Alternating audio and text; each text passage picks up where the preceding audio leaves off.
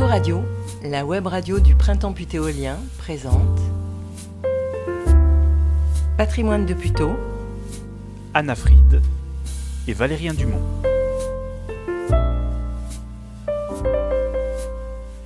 Il est fort à parier que si l'on interroge les putéoliens, peu sont ceux qui sauront évoquer l'histoire de la ville au-delà des 20 dernières années. Certes, le brassage sociologique de la ville y est pour beaucoup, et nombreux sont les habitants qui s'installent à Puteaux pour en repartir deux ou trois ans après.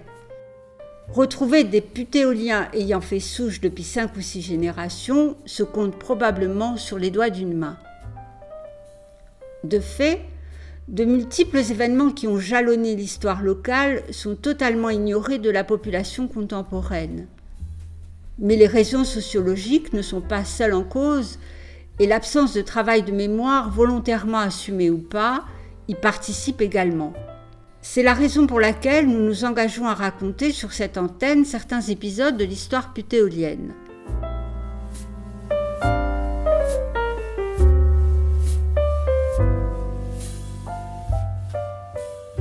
Bonjour Valérien Dumont.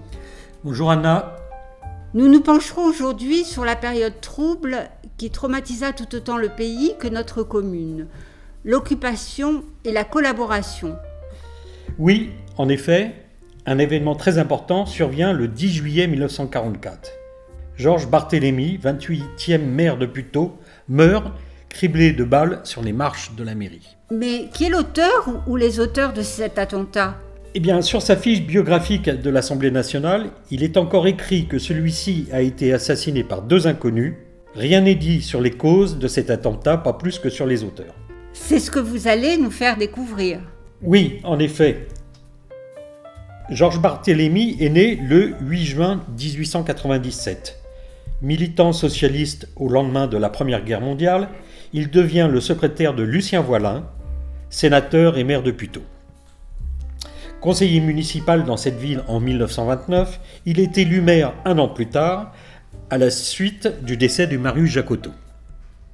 Et cela malgré l'opposition d'une grande partie de la section putéolienne de la section française de l'internationale ouvrière, la SFIO, dénonçant son immoralité politique et son probable passé de camelot du roi, et, disent-ils, devenu socialiste pour entreprendre une carrière lucrative.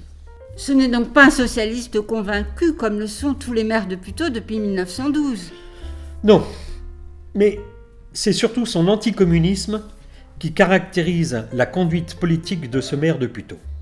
Si la pratique est récurrente chez les socialistes depuis le congrès de Tours, celui-ci prend une tournure singulièrement viscérale chez Barthélemy. Devenu député du 4e secteur de la Seine, à cette époque, Puteaux faisait partie du département de la Seine, il accepte au titre de rapporteur de la commission du suffrage universel de diligenter le projet de loi sur la déchéance des députés communistes n'ayant pas renié le pacte germano-soviétique signé le 23 août 1939. La conséquence directe de la déchéance des députés communistes se répercute sur le vote du 10 juillet 1940, donnant les pleins pouvoirs à Pétain.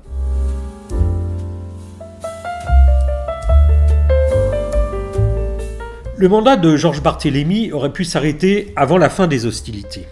En effet, il fuit plutôt le 15 juin 1940.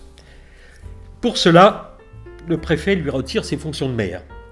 Mais le nouveau gouvernement de Vichy les lui restitue le 28 juillet suivant.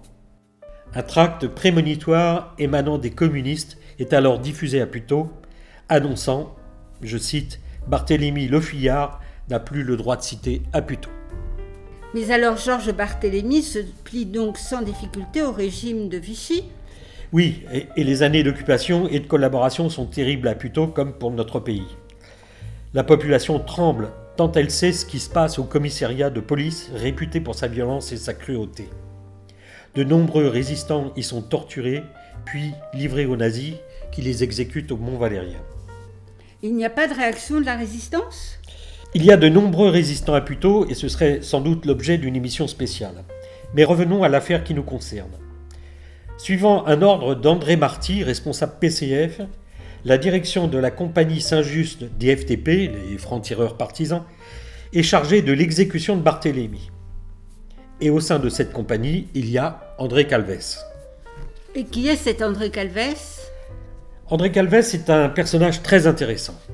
Né à Brest le 6 février 1920, le jeune André Calves est brièvement membre des jeunesses socialistes et à la suite de l'exclusion de Marceau Pivert de la SFIO en 1938, qui entraîne la formation du Parti socialiste ouvrier et paysan, le PSOP, il crée avec des camarades la Jeunesse socialiste et paysanne, la JSOP. En 1941, il rejoint les rangs du POI, le Parti ouvrier internationaliste d'obédience trotskiste. Résident à Paris, il souffre des contraintes que lui impose la clandestinité et retourne à Brest où il réussit l'exploit de monter un rayon trotskiste composé de soldats allemands avec lequel il publie une feuille de propagande intitulée Arbeiter in Western. On constate que c'est quelqu'un de particulièrement engagé. Oui, bien sûr. Et en 1943, il retourne à Paris et, sans révéler son engagement trotskiste, il intègre les rangs des FTP sous le pseudo de Christian Garnier. Être militant de la section française de la 4e internationale dans un réseau de résistance communiste représentait un double danger. La chasse organisée par le Comintern contre les trotskistes bat son plein, y compris au cœur de la lutte contre l'occupant. Mais comment opère le commando? Alors, le matin du 10 juillet 1940, cinq hommes armés d'une mitraillette et de huit revolvers montent dans une traction. Ne connaissant ni les uns ni les autres la ville de Puteaux, les résistants sont renseignés par une jeune femme et un jeune homme habitant la commune. Ils arrivent à Puteaux à 8h30 et des guetteurs, selon un code préétabli, leur font savoir si le maire est chez lui ou à l'hôtel de ville. Le maire est encore chez lui. Les résistants placent leur voiture devant la poste, en haut de la rue de la République, dans le sens de la descente. Trois hommes sortent de la voiture et attendent.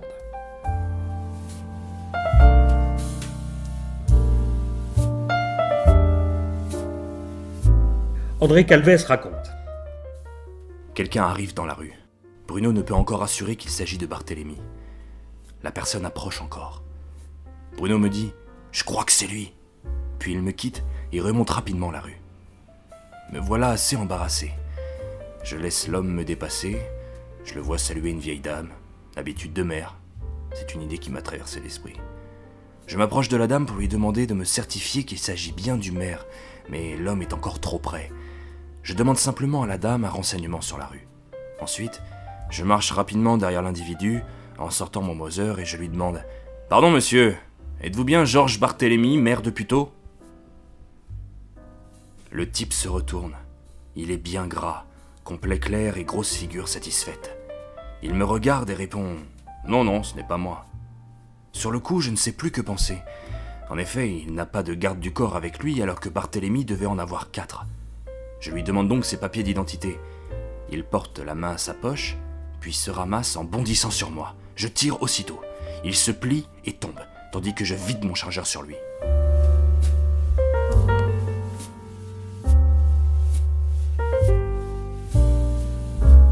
Plusieurs coups de feu sont encore tirés. André Calves et ses camarades remontent la rue de la République en courant, sous les regards surpris des employés des postes alertés par les détonations. Mais le moteur est froid et refuse de repartir. Les résistants sont donc obligés de ressortir du véhicule pour pousser afin de s'enfuir. Mais le bruit des détonations n'a pas alerté les autorités? Si, au contraire.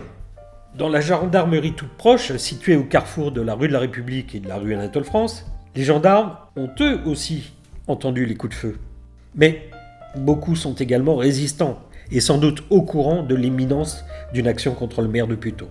Il laisse quelques minutes passer avant d'intervenir sur la voie publique. Le corps de Georges Barthélemy est conduit à l'hôpital Marmottan où il décède une heure après.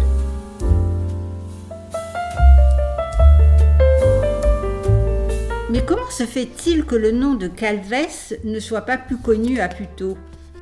Cela tient sans doute à sa double appartenance avec la résistance communiste et la quatrième internationale. L'histoire ne retiendra effectivement que peu de choses de cette action de résistants, la version la plus courante est que des acteurs du coup de feu étaient des résistants.